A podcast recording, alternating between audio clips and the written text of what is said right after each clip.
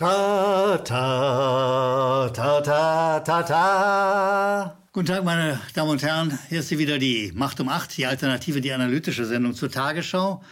Äh, wir analysieren die, normalerweise die Meldungen der Tagesschau und versuchen klarzumachen, wo die Tagesschau daneben liegt, äh, wo, sie manipuliert, wo sie fälscht, wo, wo sie was weglässt.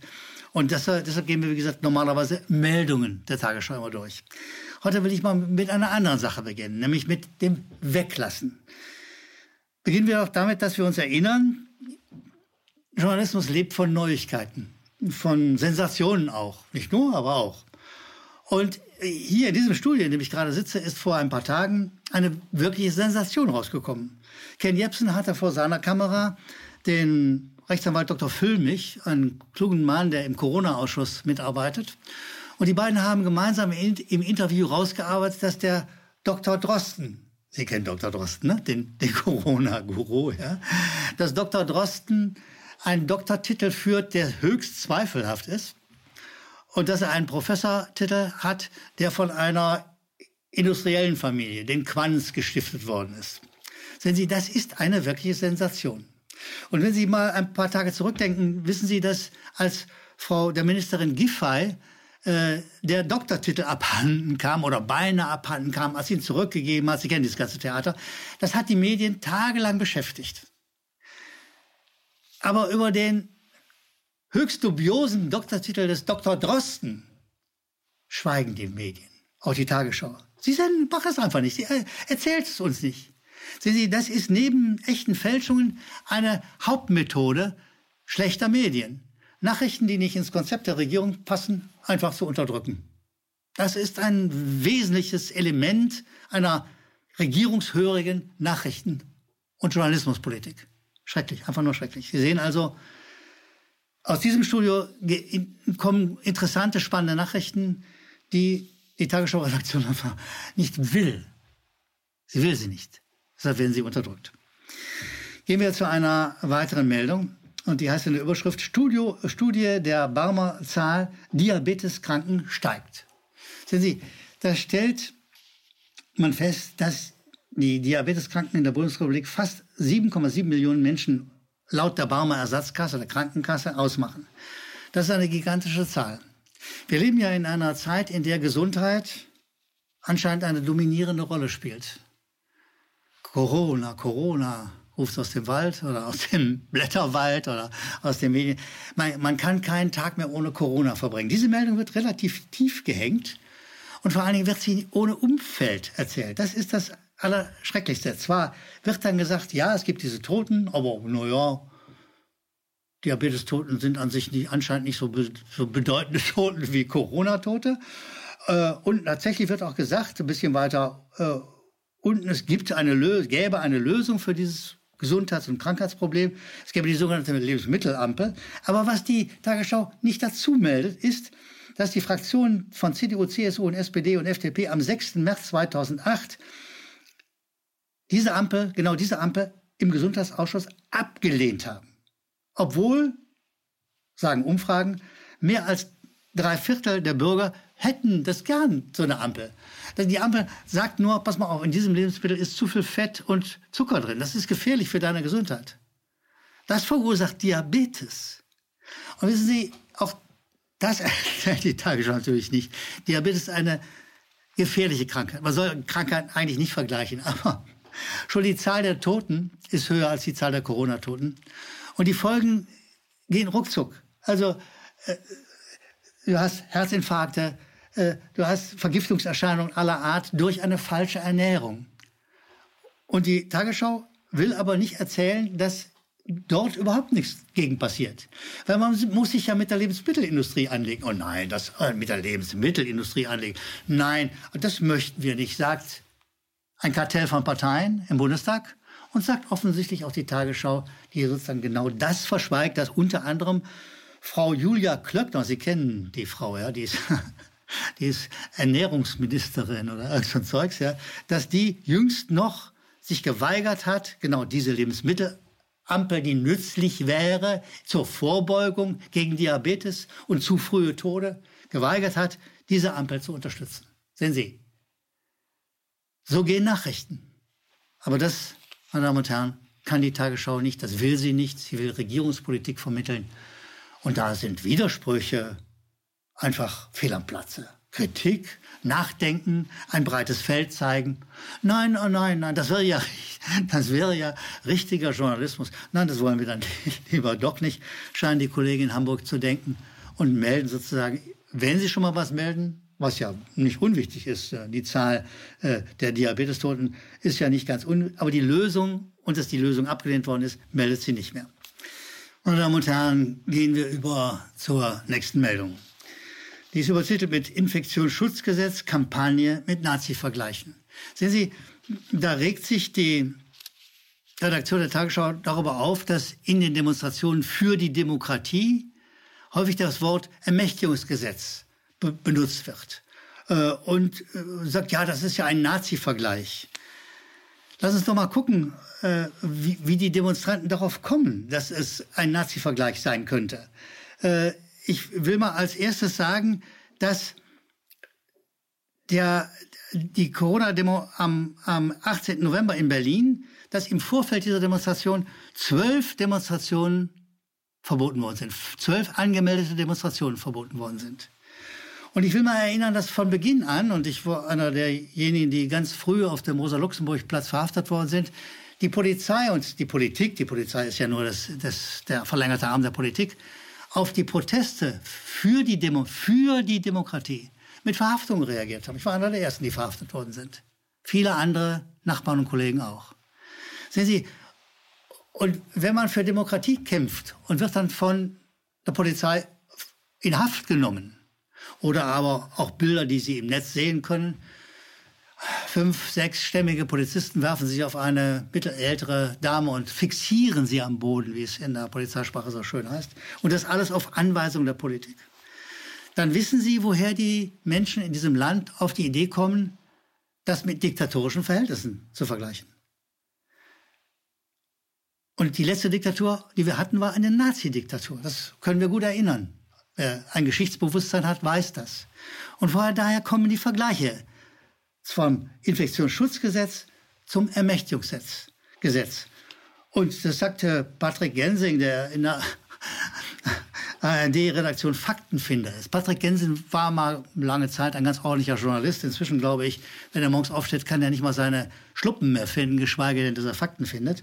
Äh, macht aber eine eine Politik im Interesse der Regierung, die sagt, ja, nein, nein, nein, die Demokratiebewegung, die vergleicht ja mit Nazis, untersucht natürlich nichts, geht nicht auf die Fakten, auf die schwierige Lage für Demokraten in diesem Land ein, sondern sagt, die arbeiten ja mit Nazi vergleichen. Nein, das ist ja nicht in Ordnung. Sehen Sie, und so macht man Manipulation. So wird auf mieseste Art und Weise Verleumdung unter die Leute gestreut. Ich will einen Fall nennen, der mich ganz besonders berührt hat. Da ist äh, Michael Krater aus Gelsenkirchen. Der schreibt an seinen Bundestagsabgeordneten, das ist der Markus Töns von der SPD, und sagt, also ich glaube, wir sind auf dem Marsch in einer Gesundheitsdiktatur. Das schreibt er privat, er, der Wähler, Markus Krater, schreibt seinem SPD-Bundestagsabgeordneten, den er gewählt hat, hat also einen ganz einfachen demokratischen Akt. Er sagt, er hat Sorgen. Das sieht verdammt nach einer Gesundheitsdiktatur aus. Was passiert? Wenige Tage später besucht der Staatsschutz, den Wähler, der seinem Abgeordneten etwas geschrieben hat. Michael Krater, der Wähler, wird vom Staatsschutz besucht. Sehen Sie, meine Damen und Herren, wer ist der Staatsschutz? Der Staatsschutz ist die politische Polizei in diesem Land. Also ein Wähler schreibt seinem Abgeordneten, da taucht schon mal die erste Frage aus, wie taucht der Brief eigentlich beim Staatsschutz auf? Sehen Sie, da drängen sich die Gestapo-Vergleiche gleich auf. Was soll man tun? Klar, die Kollegen des Staatsschutzes, die Polizisten, haben auch nichts anderes gemacht, als ihrem, ja, ihrem Auftrag, ihrem Job gehorcht sozusagen.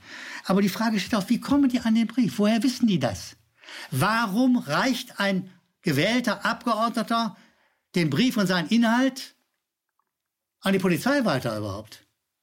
Sehen Sie, und dort, dort aus dieser sonderbaren, schwierigen demokratischen Lage kommt der Vorwurf der Demokratiebewegung, dass wir auf Nazi-Zeiten marschieren, wenn es so weitergeht. Also, es ist also erklärlich, wo das herkommt. Weiter sagt die, sagt die Tagesschau nach der Berliner Corona-Demo, äh, zeigen, wer das Gewaltmonopol hat. Meine Damen und Herren, das Gewaltmonopol des Staates hat der Staat. Die Frage ist, was macht er damit?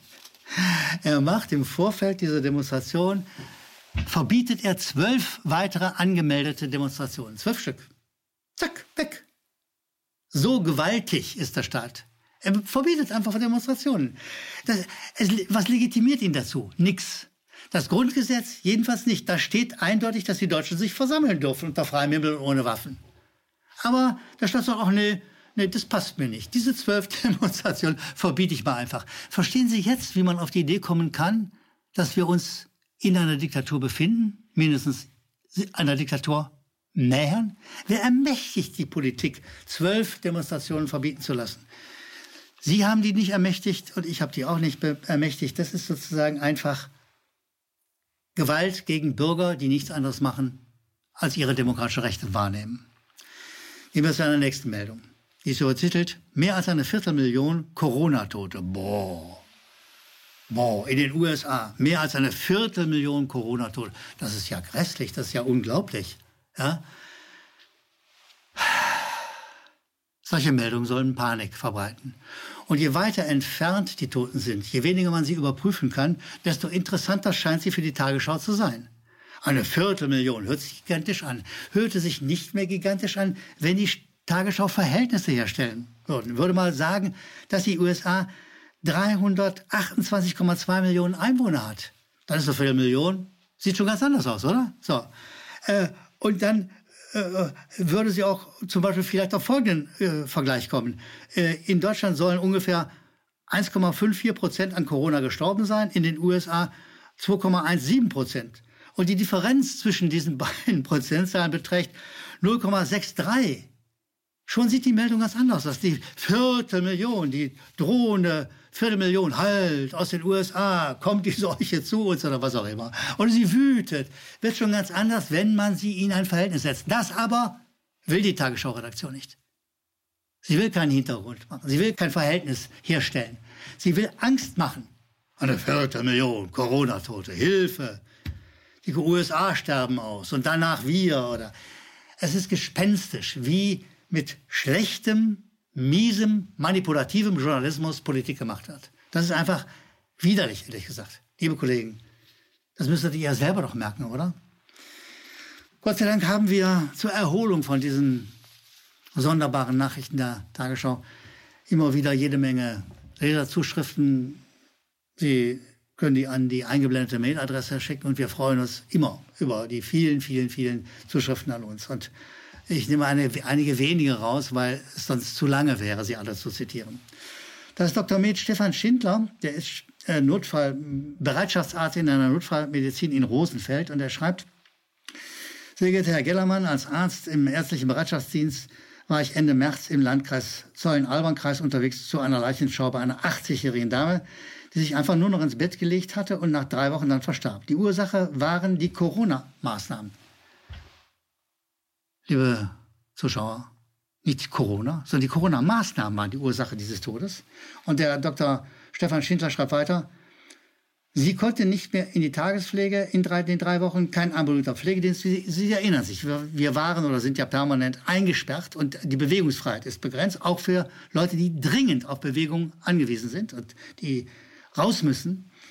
Kein ambulanter Pflegedienst, die Enkel kamen nicht mehr und bis auf die Tochter, die morgens und abends kam, war es still um die Dame geworden. Sie ließ, schreibt Dr. Schindler, sie ließ nur noch ihr Bett in der Küche stellen und um bessere Sicht auf die leere Straße zu haben, dann baute sie massiv ab und starb. Erstmal, Dr. Schindler, herzlichen Dank für diesen Bericht. Und an Sie, liebe Zuschauer, gewarnt, Sie werden ähnliche Fälle in Ihrer Umgebung kennen. Viele Menschen in diesem Land sterben nicht an Corona. Sie sterben an den Maßnahmen, die angeblich unserem Schutz dienen sollen. Äh, kommen wir zu einer nächsten Zuschrift. Das ist ähm, äh, Werner de la Motte Rouge. Er schreibt, lieber Herr Jepsen, lieber Herr Gellermann, liebes Team, geht auch an die Kollegen der, hinter der Kamera und im Schnitt und äh, wo überall sie wirken, um diese Videoserie zu produzieren. Äh, ich möchte euch und Ihnen meine Wertschätzung übermitteln und zum Ausdruck bringen. Und äh, er ist ganz begeistert und er meint, wir tragen dazu bei, den zivilen Ungehorsam in dieser Pandemie, schreibt er, äh, zu stärken. Das Hauptgericht Spahn-Merkel wollen wir nicht mehr fressen ins Klo damit, schreibt er. Und ich muss sagen, mit dem Klo-Vergleich weiß ich nicht, aber äh, mir, mir, mir, gefällt äh, der Ausdruck, äh, das Hauptgericht Spahn-Merkel finde ich nicht schlecht. Herzlichen Dank, lieber Werner de la Rouge. Äh, ja, wir arbeiten mit den vielen im Land, die sich das alles nicht mehr gefallen lassen wollen. Arbeiten wir am Widerstand und bin froh, dass wir solche Zuschriften bekommen, die uns unterstützen. Die letzte Zuschrift, und es ist ja keine Zuschrift, sondern es ist eine, nun sagen wir mal, eine bebilderte Zuschrift, kommt von Peter Fiedler aus dem Raum Dresden. Er schreibt, lieber Uli Gellermann, danke für die tolle Arbeit. Herzlichen Dank für das Lob. Äh, danke für die tolle, tolle, Arbeit und das schier unermüdliche Engagement im, in, in Sachen guter Journalismus. Und Peter Fiedler schickt uns einen Song, den er aufgenommen hat, selbst getextet, komponiert, was ich zu Hause aufgenommen, und den wollen wir in zeigen. Video ab. Ich weiß, was ich weiß und das weiß ich gut. Ich bin ein echter Profi, du ein Aluhut. Acht um acht, erste Reihe und ein Dosenbier. Ja, da rüst ich auf. Und bin ich drauf. Ich weiß, was ich weiß und bin nicht allein. Sind wir auch der Mainstream, du ein Nazi-Schwein. Acht um acht, erste Reihe und ein Dosenbier. Ja, da rüst ich auf so gut drauf. Ich bin drauf, so gut drauf. Ja, herzlichen Dank, Peter Fiedler. Herzlichen Dank all den vielen, vielen, vielen, die uns regelmäßig Mails schicken. Äh, Sie sind sozusagen unsere direkte Beziehung zur Basis, zu denen, die im Land sind und alternative Nachrichten wünschen und alternativ selber handeln. Das ist das Tollste daran. Immer mehr in den letzten Wochen und Monaten. Ihnen allen meinen ganz herzlichen Dank. Wir sehen uns wieder bei der nächsten Macht um acht. Machen Sie es gut. Ich freue mich auf Sie beim nächsten Mal.